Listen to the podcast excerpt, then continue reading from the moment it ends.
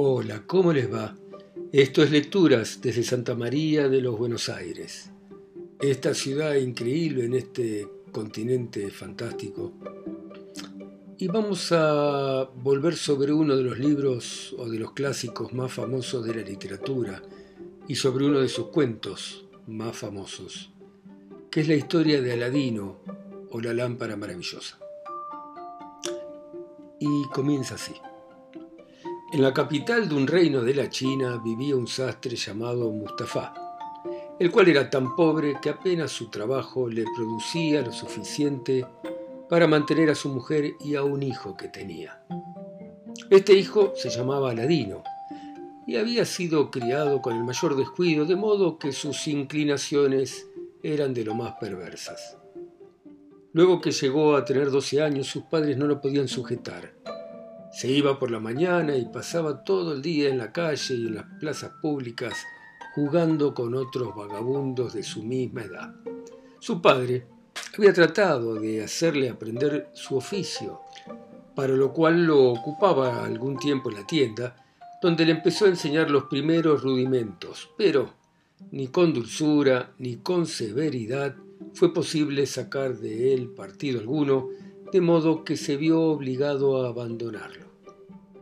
Murió Mustafa, y no pensando el hijo continuar con el oficio de su padre, la viuda se vio obligada a cerrar la tienda y vendió los útiles que tenía y se dedicó a hilar cáñamo para poder subsistir con su hijo.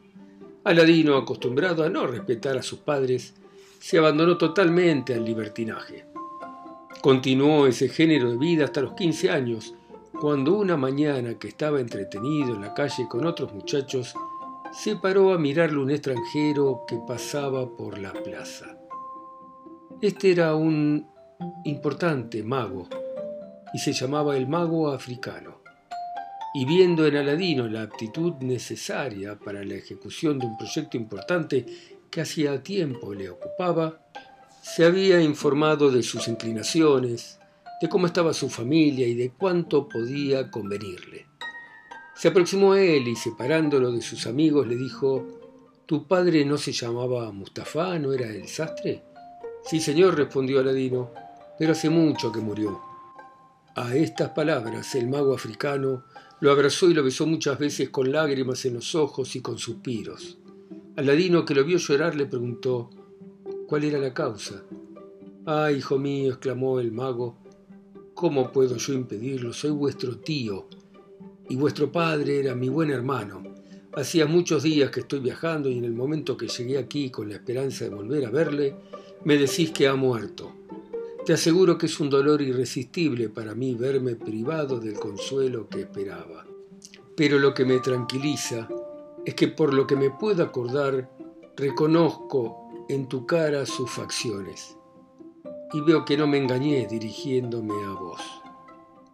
Preguntó enseguida a Aladino dónde vivía su madre, y luego que Aladino le contestó le dio un puñado de monedas y le dijo, Hijo mío, anda a tu casa y decile a tu madre que iré a verle mañana para tener el gusto de contemplar el lugar donde mi buen hermano vivió tanto tiempo y concluyó sus días. Contento Aladino con el dinero que el mago le dio, fue a su casa y le preguntó a su madre si tenía tío. No, hijo, contestó su madre. Sin embargo, dijo Aladino, acabo de ver un hombre que se dice hermano de mi padre y ha llorado abrazándome cuando ha sabido su muerte. Y en prueba de que digo la verdad, mira lo que me dio, diciéndome que mañana va a venir a saludarte para ver al mismo tiempo la casa donde mi padre murió. Hijo mío, contestó la madre, cierto que tu padre tenía un hermano, pero hace mucho que murió y jamás le oí decir que tuviese otro. A la mañana siguiente el mago se encontró con Aladino. Lo abrazó igual que el día anterior, le dio dos piezas de oro y le dijo, hijo mío, lleva esto a tu madre y decile que iré a verla esta tarde, que disponga lo necesario porque quiero que comamos juntos. Aladino llevó las dos piezas de oro a su madre, manifestándole la intención de su tío. Ella salió a proveerse de lo necesario y disponer la comida pero como carecía de vajilla tuvo precisión de pedírsela a las vecinas.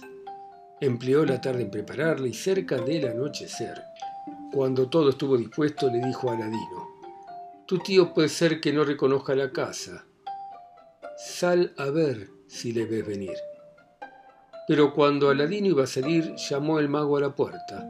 Abrió y conoció a su tío, que traía una buena cantidad de botellas y muchas clases de fruta para comer. Después que el mago dio las provisiones a Aladino, saludó a su madre y le suplicó le mostrase el sitio del sofá donde su hermano acostumbraba a sentarse. Ella se lo mostró y, postrándose con lágrimas en los ojos, exclamó, pobre hermano, cuán desgraciado soy de no haber venido antes de vuestra muerte para abrazaros, y apartándose de aquel sitio, que aunque la madre de Aladino se lo suplicó, jamás quiso sentarse en el mismo lugar. Habiéndose sentado el mago, empezó a hablar con la madre de Aladino. Mi buena hermana, no se admiren de no haberme visto en el largo tiempo que habéis estado casado con mi difunto hermano, porque hace 40 años que salí de este mi país. Y en todo este tiempo viajé por las Indias, Persia, Arabia, Siria, Egipto y me establecí por último en África. Pero por más lejos que el hombre se halle de su patria, es natural que se acuerde de ella, y siempre me acompañaron las ganas de abrazar a mi hermano mientras tuviese fuerzas para emprender este largo viaje. Omitiré el mucho tiempo que gasté en Berlín de los obstáculos que tuve que superar. Pero nada de esto tiene comparación con la muerte de mi hermano.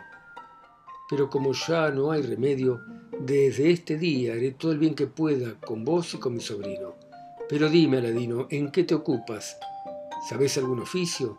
Y a esto Aladino bajó los ojos y su madre dijo, es un vago, Bastante ha hecho su padre para que aprendiera oficio, pero jamás lo pudo conseguir.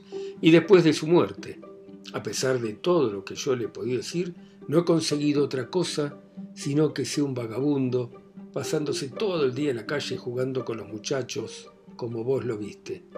Y si vos no lo haces entrar en sus deberes, desconfío que nunca valga nada. Entonces el mago, con gravedad, le dijo a Aladino, eso no es bueno es preciso que te apliques. Hay muchos oficios y es menester que tomes alguno, y si el oficio no te agrada y quieres ser comerciante, yo te tomaré una tienda bien provista para que puedas vivir honradamente. Piensa en eso y dime con sinceridad lo que quieres. Esta oferta lisonjeó mucho a Ladino por gustarle poco el trabajo y le dijo a su tío que lo que más le gustaba era el comercio, más que cualquier otro oficio.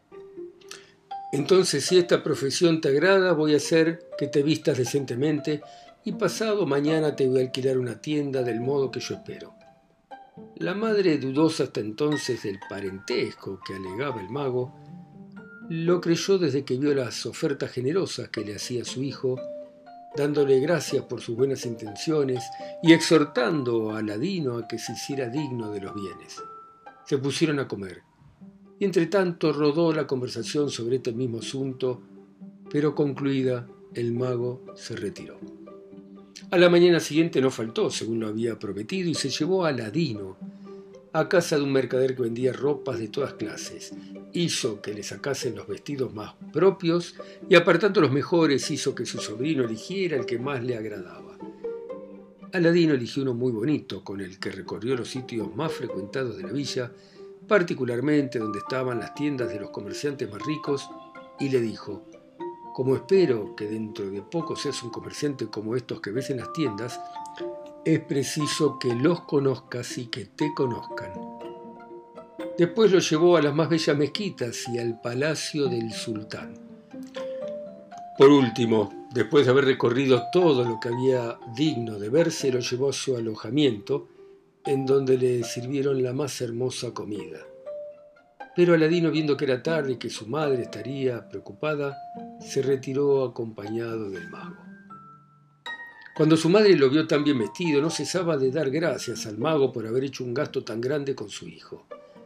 Este le dijo que nada era comparable con lo que pensaba hacer por él, añadiendo, como mañana es viernes y las tiendas están cerradas, Voy a venir por Aladino temprano y lo llevaré a que vea los jardines del palacio. En efecto, al otro día vino muy temprano de mañana. Vamos, hijo, le dijo a Aladino, quiero que veas grandes y bellas cosas. Se lo llevó por una calle donde había muchas casas, todas con deliciosos jardines que encantaban su vista. Aladino preguntaba continuamente a su tío cómo se llamaban sus dueños. En fin, habiendo llegado a un jardín mucho más hermoso que los precedentes, se sentaron en el borde de un hermoso estanque que recibía el agua por la boca de un león de bronce. Sobrino, dijo el mago, descansemos un poco acá y tomaremos algo de las provisiones que traje, porque tendrás apetito, y tomaremos aliento para disfrutar de otras cosas mejores que hay a corta distancia de acá. De donde comieron varias especies de carne, frutas y otras cosas que sacó de un lienzo, y continuaron su camino a través de los jardines. Insensiblemente se fueron alejando y cruzaron la campiña, llegaron a dos montañas separados por un valle con muy poca extensión. Este era el sitio que el mago tenía designado para ejecutar el gran proyecto por el que había venido desde Asia y China. De aquí no pasamos, dijo Aladino. Voy a hacer en este sitio cosas extraordinarias y desconocidas a los mortales, y después que las veas me darás las gracias por tantas maravillas que nadie sino solo vos vas a ver. Mientras enciendo esta mecha, junta hojas para que se pueda hacer un fuego. Muy bien, dejamos acá, seguimos mañana. Chao, chao, hasta mañana. Chao.